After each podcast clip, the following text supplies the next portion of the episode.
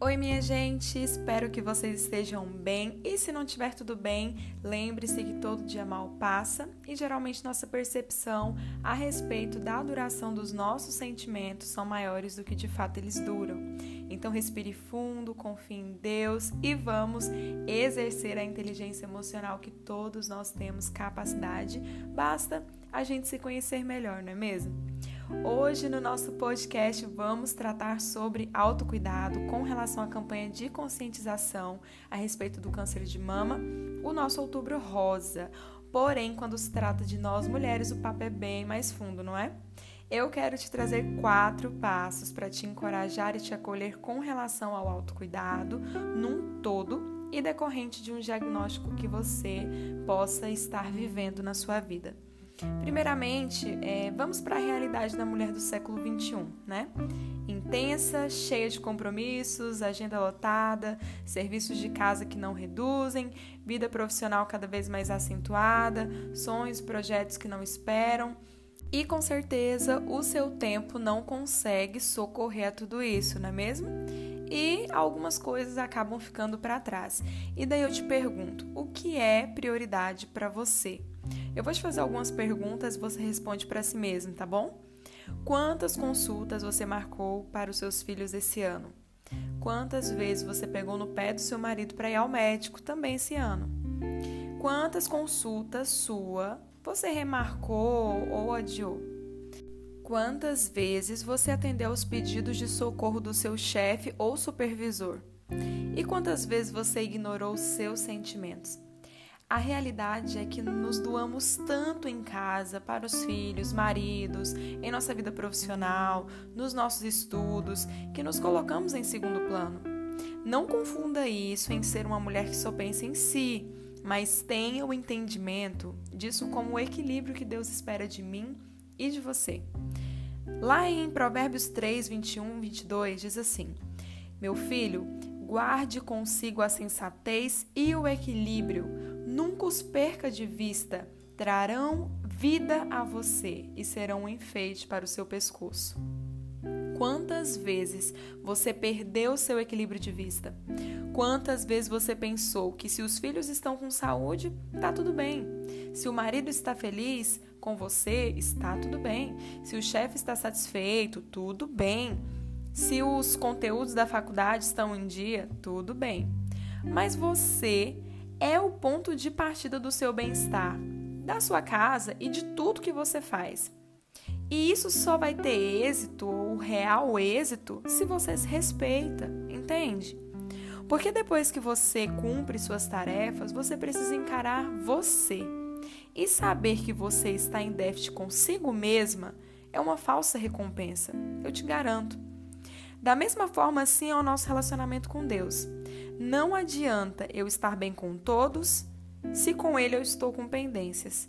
Resumindo, se tem duas pessoas que você não pode vacilar, é com Deus e com você mesmo. Aí você questiona, mas e meu marido, e os meus filhos, e meu emprego? A verdade é que não tem como estarmos bem com Deus e com nós mesmos e falharmos propositalmente com os outros, nos nossos outros relacionamentos. Porque amar a Deus e a si mesmo são a base para amar os que nos rodeiam e fazem parte da nossa caminhada. Perceba que o gatilho para você ficar irritada com alguém é o descontentamento consigo mesmo ou uma vida espiritual não suprida. O progresso dos seus relacionamentos tem como ponto de partida seu autocuidado emocional e físico e sua vida espiritual. Então, desde já, reestabeleça suas prioridades e pare de inverter a ordem, tá bom? Nesse caso aqui, a ordem dos fatores altera o produto, tá? Por isso, ainda essa semana, organiza para fazer aquela checagem, marca aquela consulta, sabe? Dê atenção para você. Então, bora lá. Então vamos para o passo a passo para te encorajar, cuidar de si mesma e acaso se você deparar com alguma enfermidade, o que você faz, ok? O primeiro passo, a primeira dica, na agenda de Deus para você, você está incluída. Repita isso aí para você mesmo, fala assim na agenda de Deus que ele criou para mim, eu estou incluída. Eu não estou fora. Então se cuida, marca essa consulta, faça a sua prevenção. Fique de olho se aparecer algo estranho no seu corpo, pare de se excluir, de se abandonar. Porque sem a sua saúde, sem autoestima, sem satisfação consigo mesmo, consigo mesma, né? Você não pode contribuir para o bem-estar e alegria de terceiros. Eu não estou te dizendo para você viver no salão de beleza, viver indo se consultar no médico e deixar suas tarefas para trás, mas para você ter equilíbrio e te incluir na sua agenda. E não é só estética idas ao médico, tá? É também melhorar o que você come, investir no exercício físico, beber água corretamente. E isso eu falo servindo para mim mesma, viu? Às vezes a gente está numa correria do dia quando você vê, você deu água para os seus filhos, você levou água até para o seu marido, mas você não bebeu nem um copo de água no dia todo. Então a gente se assusta com esse tipo de realidade. E quando a gente conserta essas coisinhas, nossa mente, nosso corpo vai nos agradecer por isso nós vamos ter outra disposição. Você concorda? Então, essa é a primeira dica que eu te dou, que eu deixo aqui para você na agenda de Deus, para você, você também está incluída, certo? O segundo passo é tenha uma rede de apoio. Nossos filhos e maridos, por mais que nos amem, eles não costumam pegar no nosso pé para o nosso cuidado, para o nosso autocuidado, para irmos ao médico, nos lembrar da data da nossa prevenção, ouvir nossas queixas, nossas dores que nós estamos sentindo no corpo. Então, assim, é até né, hilário, né? Mas eles não conseguem, eles não têm essa, essa função. Então, nada melhor do que outras mulheres para serem suas aliadas nesse processo. Então conte com a amiga, compartilhe seus sentimentos, falar o que você sente é essencial para sua saúde emocional e isso reflete no seu corpo com mais leveza, mais tranquilidade. E a prioridade aqui, como nós falamos na introdução, converse com Deus. Ele é o seu maior apoiador e encorajador tá bom? A vida é mais leve quando caminhamos com pessoas que possuem causas em comuns com a nossa e quando temos um Deus que toma todas as nossas causas. Amém? Isso é poderoso. O terceiro ponto é: não perca a sua identidade. Isso mesmo. Um diagnóstico ou tratamento não resume em você. Permaneça convicta sobre quem você é e encare isso como um processo do seu propósito.